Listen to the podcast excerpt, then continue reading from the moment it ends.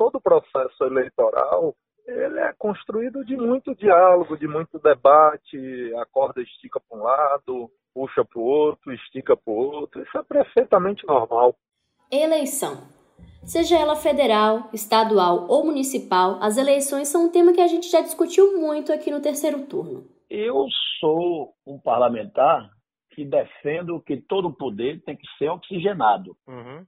Eu não sou muito a favor de reeleição. Sim. Tanto é que quando eu estava na Assembleia, Sim. nos meus primeiros três meses de mandato, uhum. pautei logo uma PEC para acabar com essa instituição da reeleição. Mas e quando a eleição não envolve urna e nem título de eleitor? Quando ela apenas depende dos deputados e serve à escolha de um novo presidente para o legislativo estadual? Nós não temos argumento para a sociedade uhum. Para dizer por que dois anos e meio depois vocês resolveram é, retornar, derrubar a PEC que uhum. vocês mesmos aprovaram. Há sete meses do processo eleitoral no Legislativo baiano, a eleição da Alba voltou com tudo para as rodas de conversa entre os deputados. Isso porque, para ser reeleito e se garantir no comando da casa até 2023, o atual presidente, Nelson Leal, vai ter que derrubar uma emenda à Constituição e um acordo com o aval do governador Rui Costa. Eu sou Jade Coelho e a eleição da Alba e o drama do fim da PEC da reeleição são os temas do terceiro turno de hoje. Começa agora o terceiro turno. Um bate-papo sobre a política da Bahia e do Brasil.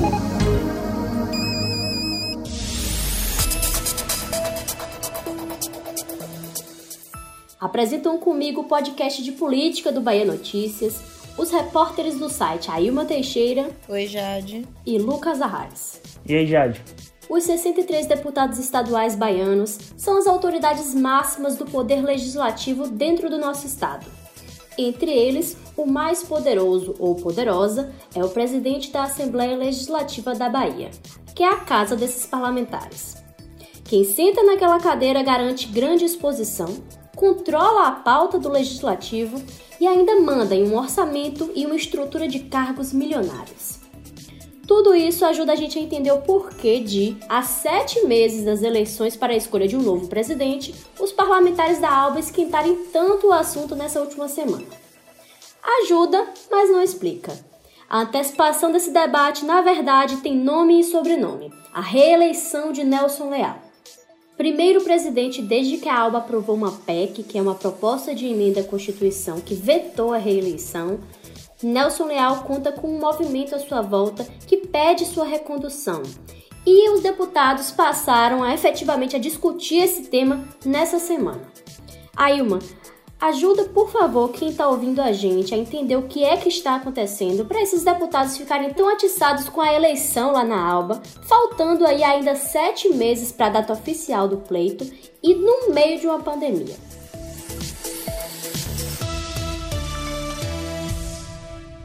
Jade, esse de fato foi o assunto que dominou o legislativo baiano ao longo da semana. A gente ficou sabendo que os deputados passaram os últimos dias discutindo o tema via telefonema e se organizando em grupos.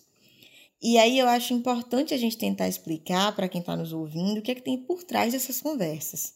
As eleições para a presidência da ALBA acontecem apenas em fevereiro de 2021, mas se Nelson Leal quiser mesmo ser reeleito, vai precisar garantir uma série de condições políticas antes. A primeira delas, claro, é derrubar essa PEC que impede a reeleição para o cargo de presidente e também para os demais cargos da mesa diretora da casa. Para isso, o presidente e seus aliados vão precisar convencer os demais deputados estaduais de que, de que derrubar essa PEC será uma decisão politicamente saudável, vamos dizer assim, considerando aí que essa PEC tem apenas dois anos e sete meses de aprovada. Muitos desses parlamentares, pelo que a gente já apurou, apostam que derrubar esse dispositivo, que foi aprovado com todo o discurso de oxigenar a política constantemente, pode acabar desgastando a imagem dos parlamentares perante a sociedade. E aí vale a gente pontuar também que essa PEC é de autoria de Adolfo Menezes, do PSD. Adolfo está no centro de um acordo que prevê a sua eleição no próximo mandato, ou seja, para Nelson Leal se reeleger, ele também precisaria desfazer esse acordo entre o PP, o PSD e outros partidos. Então, para apurar qual a avaliação dos atores políticos envolvidos aí e também próximos dessa situação toda, a gente ouviu o senador Ângelo Coronel, que era presidente da ALVA em 2017, quando essa PEC foi aprovada. Eu acredito que todos que estão no parlamento têm a capacidade de gerir os destinos uhum. da casa que a pessoa representa.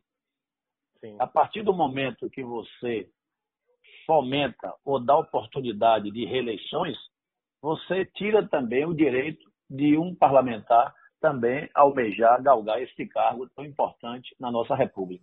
Bom, a Ilma falou aí do primeiro dos obstáculos que Leal vai ter que enfrentar para ser reeleito, mas esse não é o único, né? Para ser reconduzido, o atual presidente também vai precisar ir contra um acordo que foi feito com outros três partidos e que tem como fiador o governador do estado, Rui Costa. Exatamente, Jade. E talvez o principal desafio seja realmente furar esse acordo, porque a gente vai lembrar que eh, ele foi feito com partidos como o PSD, o PSB e o PT, que são justamente duas das maiores bancadas dentro da Assembleia, aí no caso do PSD e do PT.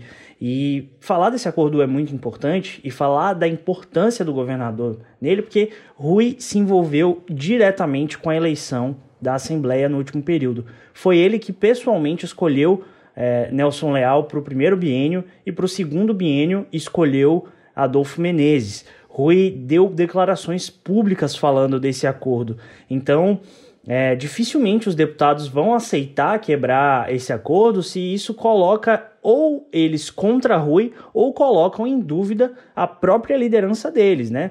É, ou até o deputado Alex Lima, que é o vice-presidente da Alba nesse biênio, inclusive devido a esse acordo, ele foi até o Bahia Notícias essa semana e justamente falou que não concorda com, com a reeleição, mesmo que isso, né, no caso a gente precisa analisar que ele é o vice-presidente da Alba e uma reeleição poderia interessá-lo, porque ele poderia continuar no cargo de vice-presidente. Mas enfim, ele disse que não tem esse interesse e não só isso. A avaliação hoje dentro da Alba é justamente que Nelson Leal não tem os 39 votos necessários para passar essa PEC.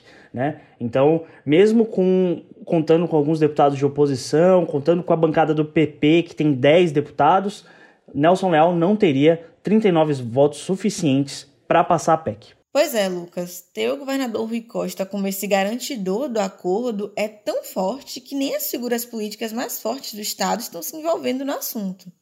Pelo menos até agora, né? O vice-governador João Leão, que é presidente do PP aqui na Bahia, e o senador Otto Alencar, que preside o PSD, também aqui no estado, se negam a comentar o assunto politicamente. Essa semana, Otto chegou a dizer a um site local que está focado na pandemia e não deve conversar sobre isso. O próprio Nelson Leal também já disse reiteradas vezes que não discute o tema, que ele ainda tem meses de gestão pela frente, mas é importante salientar que para o atual presidente ser reeleito, ele vai precisar lidar com esses dois nós que elencamos aqui ao longo desse episódio, que vão demandar muito tempo para serem desatados. É, por isso talvez o entorno de Nelson Leal ele começou a se mover agora, sete meses da eleição. Afinal de contas, em dezembro, em novembro a gente tem eleição, né? Eleição municipal, no caso. Então a Assembleia deve se voltar a tratar esse tempo, esse tema. E em dezembro e em janeiro, os deputados devem ainda estar muito focados na, nas novas gestões é, municipais. Então não vai dar, não tem muito tempo para Leal reaver e talvez revirar essa maré que está contra ele, né? Porque ele está contra um acordo que tem o governador como fiador e precisa aí de muitas assinaturas, precisa conversar com muita gente para convencer a colocar essa PEC na pauta de votação. Mas tem uma coisa interessante que eu queria chamar a atenção, é que o próprio presidente ele dá mensagens um pouco difusas, né? Na, na realidade, ninguém sabe o quão leal realmente quer ser candidato à reeleição na Alba. Pelo menos ele não se porta publicamente dessa maneira. É, claro que a, a, presidência é uma cadeira importante, você tem um orçamento muito grande, mas mais do que isso, ter essa cadeira de presidente é importante para um partido. Então, a gente não sabe até que ponto o próprio vice-governador João Leão quer continuar com a presidência da Assembleia Legislativa da Bahia. Afinal de contas, a gente precisa lembrar aí que essa cadeira também ela é uma mola propulsora para outros espaços e para voos mais altos. A gente tem aí o próprio Ângelo Coronel, que é o ex-presidente da ALBA, que foi alçado aí a um deputado de baixo clero à presidência da ALBA e depois diretamente para o Senado Federal. Ele usou muito essa vaga da presidência da ALBA para disputar é, essa vaga na chapa. Inclusive, é, ele fez o governador preterir Lídice da Mata da chapa majoritária e acabou o colocando como candidato ao Senado. E se a gente colocar isso em perspectiva, em 2022 a gente tem eleição estadual. É, nessas eleições estaduais, tem muita expectativa de que o PT apoie um outro aliado para o governo do estado. Então, ter a presidência da Assembleia pode fazer João Leão criar uma dobradinha com Leal para disputar o governo do estado e uma vaga no Senado, enfim, criar em Leal uma uma figura importante que pode disputar ou o Senado ou o governo e também pode ser muito importante para o PSD, porque em 2022 termina o mandato de Otto. Otto pode ser candidato ao governo do estado pelo PSD e ter Adolfo na presidência da Alba pode ser muito interessante. Pode ser um player que novamente pode ser um, um presidente da Alba, pode ser um cabo eleitoral para o próprio Otto ou ainda um candidato ao Senado. O que a gente sabe é que o presidente Nelson Leal ele não tem reprimido essas conversas que, que estão ali no seu entorno sobre reeleição. A gente tem. Eu até publiquei uma matéria no ano passado em que eu brincava que o deputado é, Nelson Leal ele tem três mosqueteiros da reeleição, que são três deputados que defendem mais de perto esse, esse pleito dele. Eu vou elencá-los aqui: é o Júnior Muniz, do PP, que é muito simpático à reeleição. A gente tem o deputado Sandro Regis, que atualmente é líder da oposição, ele é bastante simpático à reeleição de Leal também. E a gente tem o deputado Vitor Bonfim, do PL. Eles são aí três dos deputados que teriam, estariam incumbidos desde o ano passado de tratarem a reeleição de Leal.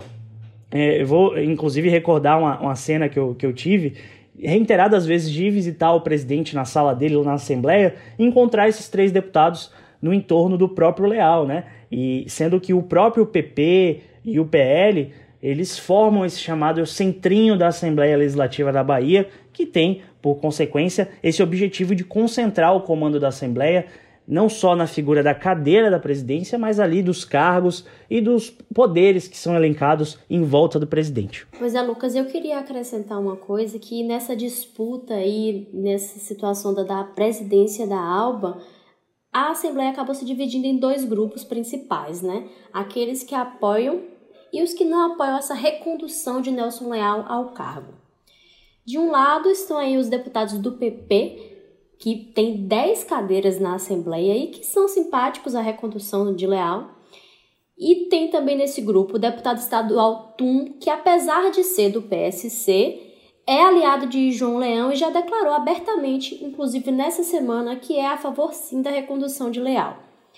E do outro lado, tem aí o partido PSD, que tem nove deputados na casa e que defende o correligionário Adolfo Menezes, e também o PT, o Partido dos Trabalhadores, está com Adolfo Menezes, porque seria aí considerado um, até um contrassenso o partido do governador Rui Costa se voltar para derrubar um acordo que tem o próprio governador como garantidor.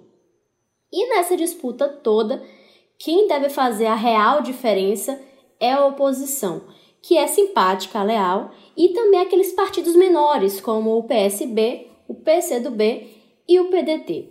Jade, vale também a gente pontuar que essa disputa pela presidência da ALBA reproduz exatamente a disputa que já ocorre no Estado. O PP e o PSD vêm a cada processo eleitoral tentando construir caminhos né, para que um dos dois se torne o principal partido da Bahia em 2022.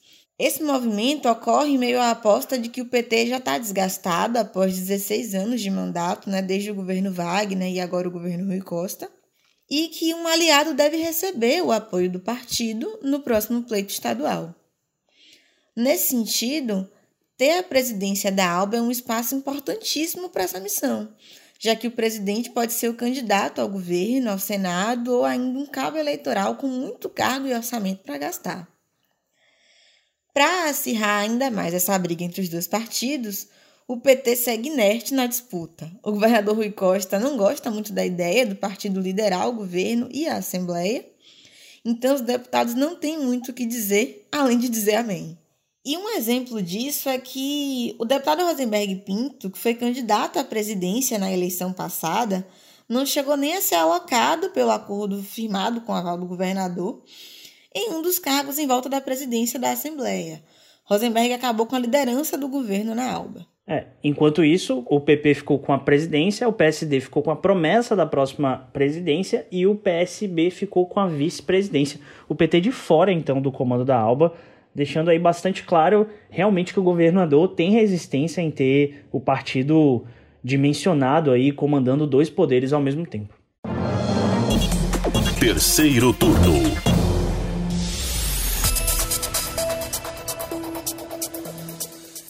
Bom, a gente ainda vai ter muito mais tempo para discutir esse assunto, porque afinal de contas nós temos aí pelo menos mais sete meses para acompanhar esse processo. E por enquanto é só. O terceiro turno de hoje vai ficando por aqui. Muito obrigada a você que ouviu a gente até aqui e aos meus colegas Ailma Teixeira e Lucas Arraes. Até mais, Jade. Até mais, Jade. Muito obrigado. E a gente quer saber o que, é que você achou do terceiro turno de hoje. Manda uma mensagem pra gente para o Twitter do Bahia Notícias ou poste o seu recado usando a hashtag Terceiro Turno BN. O programa é gravado das nossas casas e conta com a apresentação dos repórteres Jade Coelho, Lucas Arraes e Ailma Teixeira. Os áudios utilizados são do Bahia Notícias, a edição de som é de Paulo Vitor Nadal e o roteiro de Lucas Arraes. Você ouviu o terceiro turno, o seu podcast semanal sobre a política da Bahia e do Brasil.